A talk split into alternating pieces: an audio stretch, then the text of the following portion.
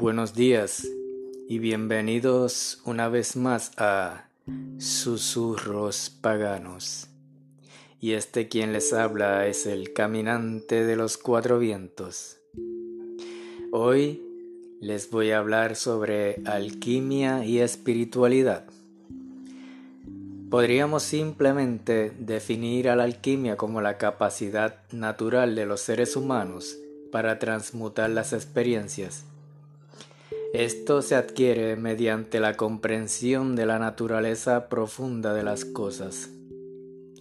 La misma no pretende ser un conocimiento como tal, sino más bien se soporta por las vivencias. En ella, lo más importante son dos principios. Uno tiene que ver que todo lo que pasa afuera de uno también está sucediendo dentro. Y el otro radica en aprender a transitar las experiencias sin refrenar los estados emocionales y psicológicos que las originan buscando con ello comprender el para qué. Para los pueblos de la antigüedad, el alma o el ánima estaba compuesta de dos cualidades. Por un lado, la observación y por el otro, la acción.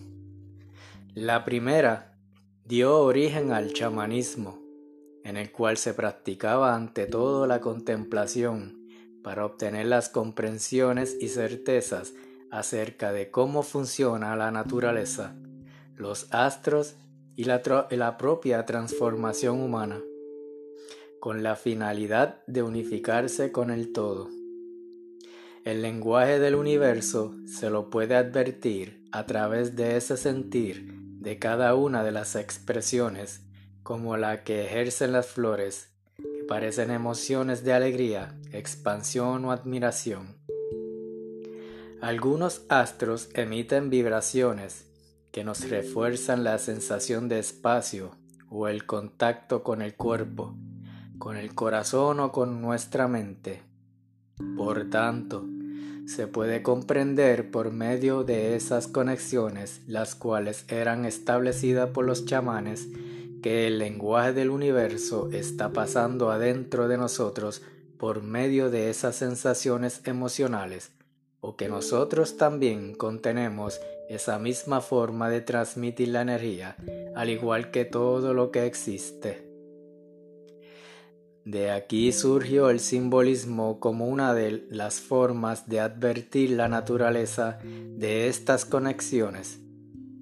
De explicar que el lenguaje del universo es similar a nuestras emociones y debe de existir un camino para aprender a depurar nuestros estados con el fin de adquirir una maestría en la comprensión de sí mismo y poder manifestar con una armonía profunda este lenguaje.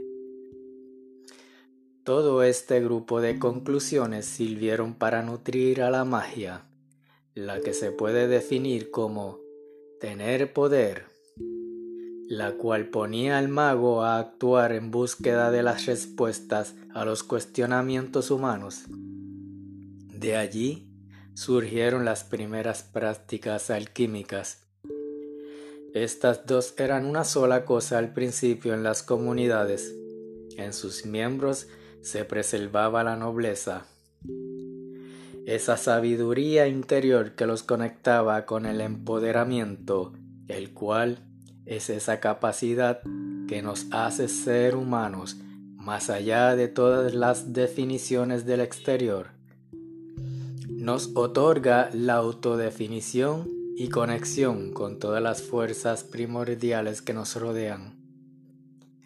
En los diversos procesos de persecución a todos estos pueblos antiguos y el excesivo mal uso de la magia en una búsqueda de querer ordenar sociedades convulsas y plagadas de resentimientos propios del proceso histórico, es que se produjo la separación del chamanismo y la alquimia, porque se volvieron predominantes un grupo de actitudes que recién en el presente estamos comenzando a sanar conscientemente como lo son el miedo, la negación de sí mismo y la desconexión con los pilares de la condición de ser humano. El contacto con el cuerpo, la conciencia, la voluntad y la cimentación. La cimentación como tal es la que en nuestro cuerpo está reflejada en los huesos, que son aquellos que nos sostienen en el tránsito de la vida. Los patrones culturales, sociales y sobre todo cómo nos concebimos nos nublan la conexión con este principio básico, el cual se asienta en la unión entre el cuello y los hombros, el segundo lugar de asiento está detrás del corazón, entre este y la columna. Por último, pero no menos importante, es la zona del sacro. Al unificar conscientemente estos tres puntos, comenzamos a vislumbrar qué actitudes emergen y nos separan de la fuera, perdiendo así la capacidad de manifestarnos en esta realidad. Para empezar, podemos hacer una esfera de energía y se coloca en el lugar donde se unen los huesos de la cadera y se agranda por medio de la conciencia de este lugar y la sensación de la respiración. Luego, debemos prestar a estos otros lugares antes mencionados y unirlos con la energía que se ha aglomerado en la parte interior de la pelvis. Una vez haciendo esto se debe de aumentar hasta que se tenga una clara sensación de los huesos. Desde allí pasamos a prestar atención de cómo la energía fluye alrededor de nosotros causando esa sensación de cimentación y podemos nutrirnos internamente de este estado.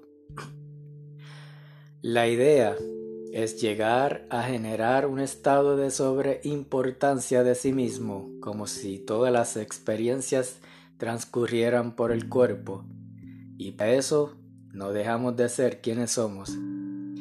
Esto es lo que permite que todas las vivencias puedan transitar por dentro de nosotros y al mismo tiempo poder nutrirnos para obtener ese contacto con las fuerzas universales.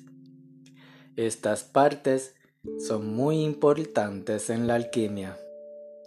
Esto es lo que les permite a los árboles y demás seres de la naturaleza actuar como un todo sincronizado y perfecto.